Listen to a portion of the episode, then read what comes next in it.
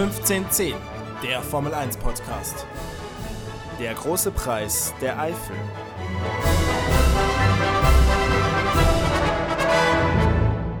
Ja, herzlich willkommen zurück zur 15. Ausgabe unseres Formel 1 Podcasts 1510. Aber nicht das 10. Rennen in der 15. Ausgabe, sondern das 11. der große Preis von Deutschland oder der Eifel.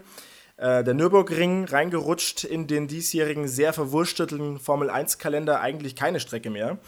Aber mit einem altbekannten Sieger, der einen historischen Rekord gebrochen hat, Moritz. Ja, Lewis Hamilton hat seinen siebten Saisonsieg gefeiert und seinen 91. in seiner gesamten Karriere. Es war mal wieder ein sehr äh, überlegener Sieg. Am Anfang wurde er zwar am Start von Valtteri Bottas überholt, konnte ihn dann aber über die Boxengasse und die Strategie äh, zurück überholen. Bottas hätte nochmal gefährlich werden können, ist dann aber ausgefallen äh, wegen äh, Power Unit Problemen, also die Batterie hat nicht mehr geladen und so, somit hatte er keine Energie mehr. Es gab da auch einen Neustart, da hat Verstappen dann noch probiert, äh, ich glaube zehn, zehn Runden vor Rennende an ähm, Hamilton vorbeizukommen. Hamilton hat es aber wieder bravourös gemacht. Verstappen hat geschlafen, somit kam er auch nicht vorbei und somit konnte er, wie gesagt, Michael Schumachers alten Rekord von 91 Siegen egalisieren. Vor 14 Jahren und 10 Tagen hat Schumacher seinen 91. Rennerfolg gefeiert und daraufhin hat äh, Schumachers Sohn Mick Lewis Hamilton einen Rennhelm von Michael gegeben und der war dann so sprachlos, dass er gesagt hat, I don't know what to say. Und wenn ein Lewis Hamilton mal sprachlos ist, das heißt wirklich was. Ja, das ist richtig. Ähm, Lewis Hamilton damit in der Fahrerwertung auf Platz 1 natürlich, logischerweise mit 230 Punkten vor Teamkollege Valtteri Bottas. Trotz des Ausfalls bleibt der also auf der 2 vor Max Verstappen. Das ist ja auch das klassische Podium, was wir diese Saison die ganze Zeit haben. Und tatsächlich ist es so, haben wir uns vor der Sendung kurz mal überlegt, Lewis Hamilton wird sehr wahrscheinlich, wenn alles normal läuft, auch dieses Jahr Weltmeister und er wird es äh, aller Voraussicht nach noch vor den asiatischen Grand Prix machen, also vor Bahrain und, ähm, und den Vereinigten Arabischen. Emiraten, genau, Abu Dhabi. Äh, wahrscheinlich zum Türkei Grand Prix, das ist der über übernächste. Also wir fahren jetzt noch in Portugal, in Italien nochmal und dann eben in der Türkei. Und da kann es sehr gut sein, dass er Weltmeister wird. Ähm, ich, ich glaube auch, also bei Bottas muss man, muss man auch sagen, der hat eigentlich ist ein sehr gutes Wochenende gefahren. Ich dachte auch, er kann ihm jetzt mal gefährlich werden. Äh, ich glaube, von der Rennstrategie hätte er ihm auch nochmal gefährlich werden können, aber es kommt halt immer wieder dazu, dass er einfach Pech hat. Äh, und bei Verstappen ist so, die sind nicht schlecht, aber die sind eine zweite Kraft, oder nur Verstappen, zweite Kraft. Mhm. Äh, Verstappen hat sich äh, auch noch die schnellste Rennrunde geholt mhm. in der mhm. letzten da sich Runde. Also, also, gefeiert, ja. Und wie? Also man sieht, die wollen schon was erreichen, aber es ja. wird vielleicht auch noch für den einen oder anderen Rennsieg reichen, aber äh, ich glaube jetzt nicht, dass, dass da irgendwas noch äh, anbrennt. Was aber, da war ich ganz verwundert, als ich auf Standing geschaut habe, ähm, wer äh, hinter Hamilton, Bottas und Verstappen ist, ist Danny Ricciardo. Der hat sich ganz schön gemausert. Absolut, und zwar auch durch seinen dritten Platz. Das war jetzt quasi die bisherige vorläufige Krönung seiner Saison. Er ist in den letzten fünf Rennen schon sehr stark gefahren. Vierter, sechster, vierter, fünfter und jetzt eben auf Platz drei vor Checo Perez. War ein harter Kampf. Aber Ricciardo hat sich durchgesetzt und wir hatten das, glaube ich, schon vor zwei Wochen oder also vor zwei Rennen, so rum, war Ricciardo ja auch schon knapp dran, aufs Podium zu kommen. Und es gibt diese Wette zwischen ihm und seinem äh, Teamchef, dem Cyril Abdeloui, oder so in die Richtung heißt er auf jeden Fall ein bisschen komplizierter Nachname, aber die Wette ist nicht so kompliziert. Wenn er es aufs Podium schafft im Renault, darf er aussuchen, welches Tattoo und auch in welcher Größe sich Cyril tätowieren lassen muss. Jetzt ist es soweit, er hat noch nicht so wirklich gesagt, was er vorhat, oder?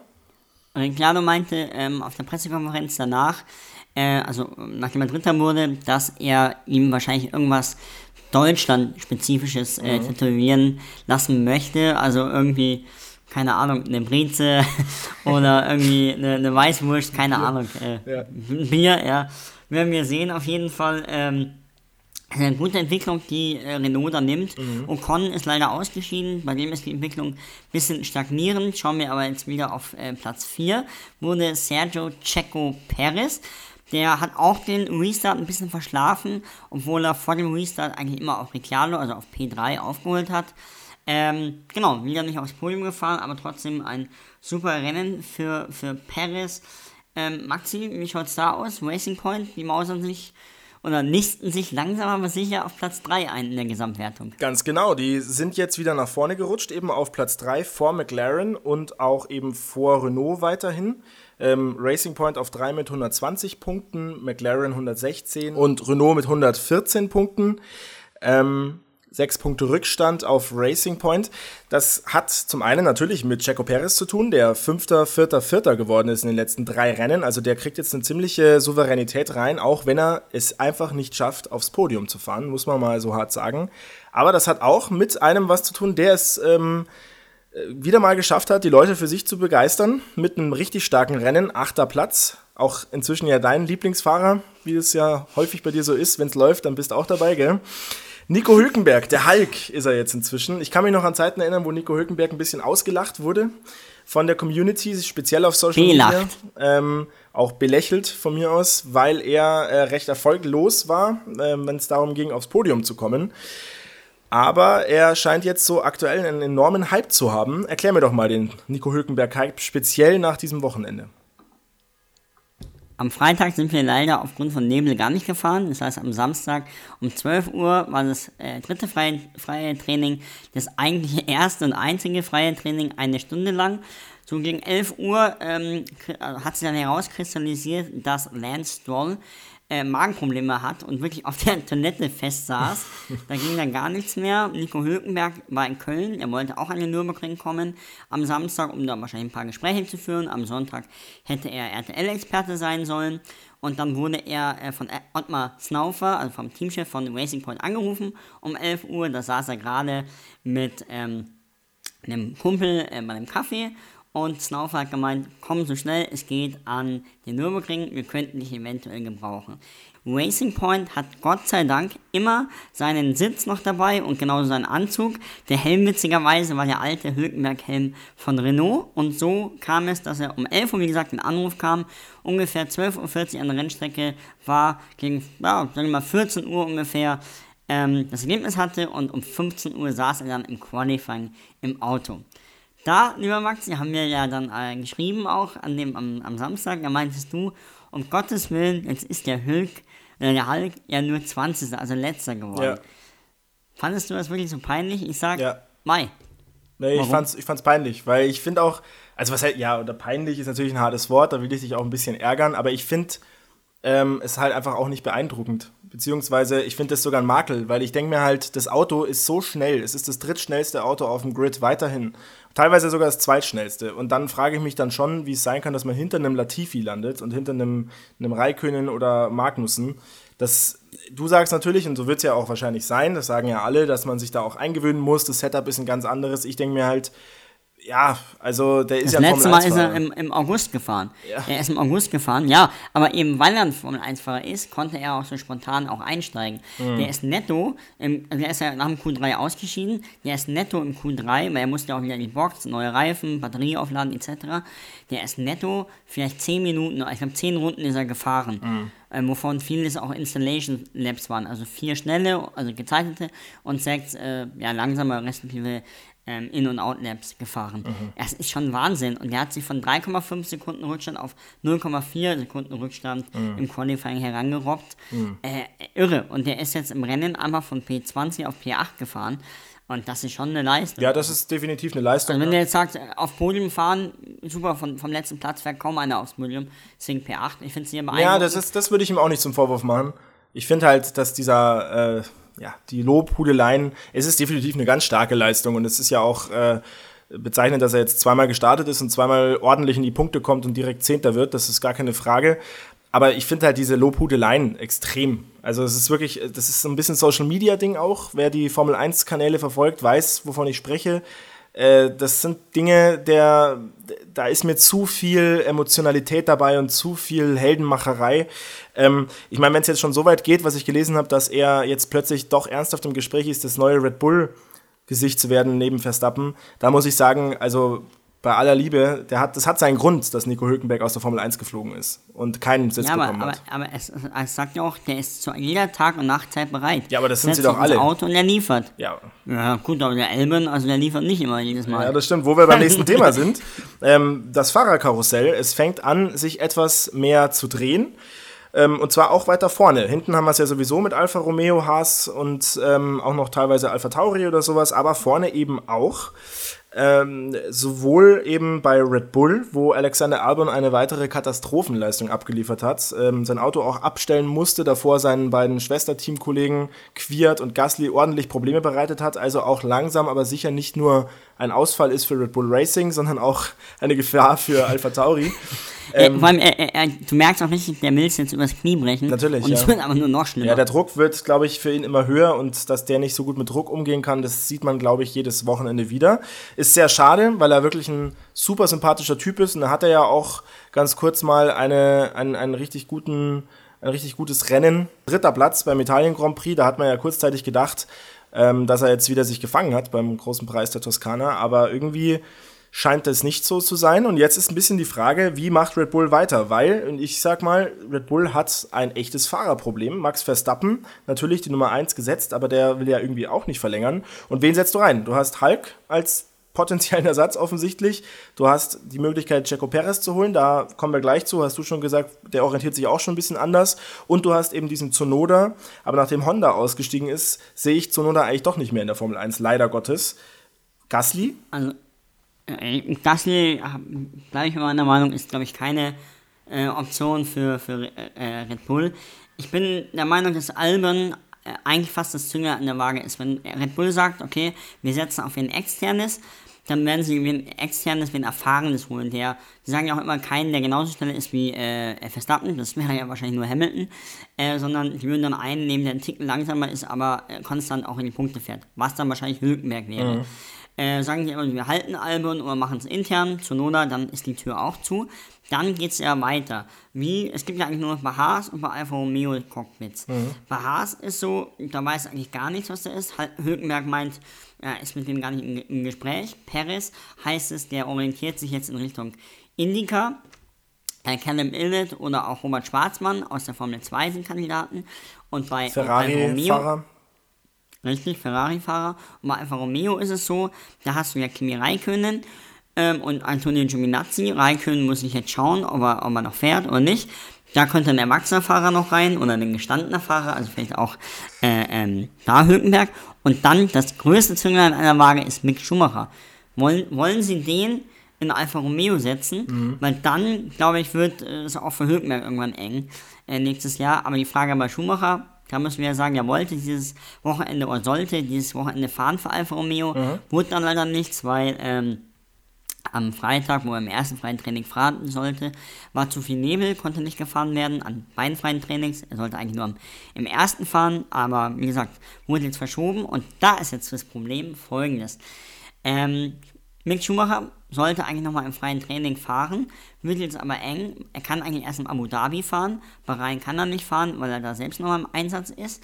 Ähm, Robert Kubica ist ja auch Testfahrer von Alpha. Der hat auch zwei zugesprochene Einsätze, die er bestimmt auch bekommen wird. Ah, okay. Weil dafür kriegt Alpha nämlich auch Geld. Mhm. Und äh, die Frage ist jetzt, ja, wann lassen wir ihn denn jetzt fahren? Ich glaube, dass Schumacher in Abu Dhabi eventuell fährt, aber dass es da schon entschieden ist, ob er nächstes Jahr Formel 1 fährt oder nicht. Weil davor wird es eng. In Portimao werden sie ihn nicht fahren lassen, äh, weil man die Strecke nicht kennt. Genauso in Imola und genauso in der Türkei wahrscheinlich auch nicht. In Imola vor allem nicht, weil da nur ein Zwei-Tages-Event ist. Deswegen wird sie es davor entscheiden. Meine Vermutung ist, wenn die Formel 2 in Bahrain gewinnt, also Illet, Schwarzmann oder Schumacher, der kriegt ein Cockpit. Ich glaube auch, dass ähm, sich, das zum einen ist richtig, ich glaube auch, dass Antonio Giovinazzi noch in der Verlosung ist. Er ist jetzt auf Platz 10 wieder gefahren. Er ist der beste Fahrer laut Punkten, zumindest in der Gesamtwertung von den letzten sechs, also von Haas, Alfa Romeo und Williams. Ähm, ich glaube, dass es keine Entscheidung geben wird zwischen Hülkenberg, Giovinazzi und beispielsweise Schumacher oder einem von den anderen Formel-2-Fahrern, sondern für Hülkenberg ist bei Alfa Romeo nur dann die Tür offen, wenn Kimi Räikkönen nicht weitermacht. Das glaube ich, weil ja, ich glaube, sie werden ja. sich nicht Kimi Räikkönen und Hülkenberg nee. einsetzen. Nee, ähm, Kimi Räikkönen, vielleicht das noch nebenher, ist jetzt natürlich vor Rubens Barrichello bei Grand Prix-Starts. Also er ist jetzt der Fahrer, der am häufigsten in äh, einem Formel 1 Grand Prix gestartet ist. Wir haben ihn aber letzte Woche ja schon ordentlich abgefeiert, dementsprechend das nur eine Randnotiz. Keine Randnotiz, ist der aktuelle Stand in, unserer, in unserem Fragenspiel. Äh, unser Fragespiel 10 zu 7. Ich führst du gegen mich. Äh, wir stellen uns zwei Fragen, eine leichte, eine schwere. Die leichte gibt einen Punkt, die schwere gibt zwei Punkte. Moritz, bist du bereit fürs Fragenspiel? Ich bin äh, mehr als bereit. Jawohl, sehr schön. Ähm, 15. Ausgabe und du hast 10 Punkte. 15, 10 ist doch eigentlich ganz schön, wenn es dann auch nach diesem Rennen so bleibt mit den 10 Punkten. Das passt so. ähm, okay, ich stelle dir mal die erste Frage. Möchtest du erst die leichte oder erst die schwere? Erst die Schwere heute. Alles klar. Du bist ja, habe ich jetzt wirklich mehrfach gelernt, über diese Saison hinweg auf einmal ein riesengroßer Nico Hülkenberg-Fan. Äh, so wie du das gerade vorhin erzählt hast, detailliert bis ins kleinste Detail, äh, ja, äh, wie er diesen, diesen Freitag erlebt hat. Da muss ich sagen, ich glaube, du hast ihn wieder auf Instagram gestalkt. Da als kleiner, kleine, kleiner Einwurf, wer uns auf Instagram unserem Podcast stalken möchte, gerne tun. Und zwar ähm, 15.10 äh, Formel 1 Podcast. Das ist ein komplizierter ah, fast. Name. At 1510-F1 Podcast. Perfekt. Also sehr, folgt gerne, aber ich, ich glaube, es reicht sogar, wenn man einfach Formel 1 1510 eingibt oder sowas in die Suchleiste. Ihr kennt ja Wir sind ein Unikum, ja. 1510, auf den Namen kommt nicht jeder. Ja, auf den Namen kommt wirklich nicht jeder. Ähm, du, glaube ich, folgst auf jeden Fall Hülkenberg extrem. Dementsprechend meine erste Frage, die schwere Frage, natürlich über die Geschichte von Nico Hülkenberg an dich. Und zwar, Nico Hülkenberg hat ja oder ist ja in der GP2 gefahren 2009, die er auch gewonnen hat. Erster Platz, übrigens mit 100 Punkten, was ich ganz schön finde, in 20 Rennen. Wie viele von diesen 20 Rennen hat er eigentlich gewonnen? Elf? Nein. Neun. Das ist auch, also das ist auch wieder so eine bezeichnende Überschätzung von Nico Hülkenberg. Elf Rennen von 20. Ja. Naja, er hat ja. fünf gewonnen tatsächlich davon. Fünf Rennen also gewonnen. Viertel. Ja, aber das ist, äh, die gut, Fluktuation ja. An, an Rennsiegern ist ja auch eine andere als in der Formel 1. Nee, definitiv. Also, es ist halt nur nicht elf, es sind halt fünf. Also gut. insofern. Ja, gut. aber ja. ja Alter, ich, du hast da keinen Humor, gell? An Nico Hülkenberg kann man, man nicht mehr. Nee. Ja, ich möchte jetzt auch schnell, schnell weiterleiten äh, auf meine Fragen. Äh, möchtest, du, möchtest du die schwere oder die leichte? Ich nehme auch die schwere als erstes. So, eigentlich sind beide relativ, ich sag mal so, es nivelliert sich, weil beide sind äh, relativ mittelschwer. Hm, okay. Großer Preis von, ähm, äh, großer Preis der Eifel, also am Nürburgring. Michael Schumacher, ja, 91 Rennsiege. Wie oft hat Michael Schumacher in der Eifel am Nürburgring gewonnen? Ja, das ist eine gute Frage. Äh, hätte ich mich vorbereitet auf, auf dieses Thema, dann äh, wäre ich da ich vielleicht auch jetzt. Runtergenudelt. hätte ich da vielleicht jetzt auch irgendwie ein Gespür, aber so ist das jetzt auch wieder. Ich fühle mich ein bisschen zurückversetzt in die Anfangszeit dieses Podcasts. Ich habe keine Ahnung. Aber ich weiß, dass ich es wissen könnte. Ich sag mal, also gut. Ich sag, der hat viermal gewonnen warst du nah dran. Er hat genauso oft gewonnen wie Nico Hülkenberg 2009 ja. in der GP2. Ja, und zwar fünfmal. Ja. Ich bin immer nah dran. Das ist wirklich. Das letzte Mal auch 2006 in seiner letzten Saison. Ah, okay. Dementsprechend. in seiner letzten Ferrari-Saison. Dementsprechend auch gleich meine Frage an dich. Äh, die leichte Frage hat auch was mit Schumacher natürlich zu tun. Wer jetzt gedacht. Und zwar ist es wirklich eine leichte Frage. Und zwar, wann und wo war der letzte Schumacher-Sieg? Also ohne Scheiß, das war jetzt auch meine Frage.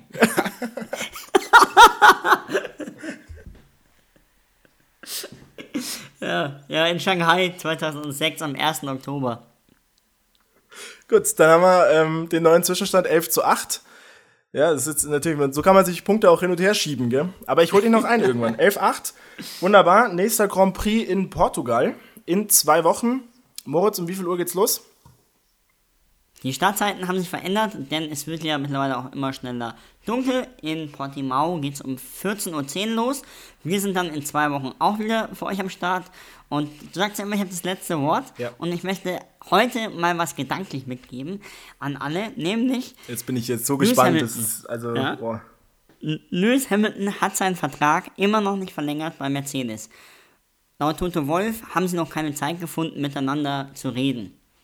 Ich sage, es kann eigentlich nur am Geld scheitern, weil wohin soll Hamilton denn gehen? Also entweder er hört auf oder er bleibt bei Mercedes. Ich sage, Mercedes will nicht mitgehen, was er haben möchte und beschäftigt sich ganz konkret mittlerweile mit Max Verstappen, weil der sieht seine Fälle auch mittlerweile äh, davon schwimmen, da die ja ab 2022 Stand jetzt ohne Motor dasteht, dastehen.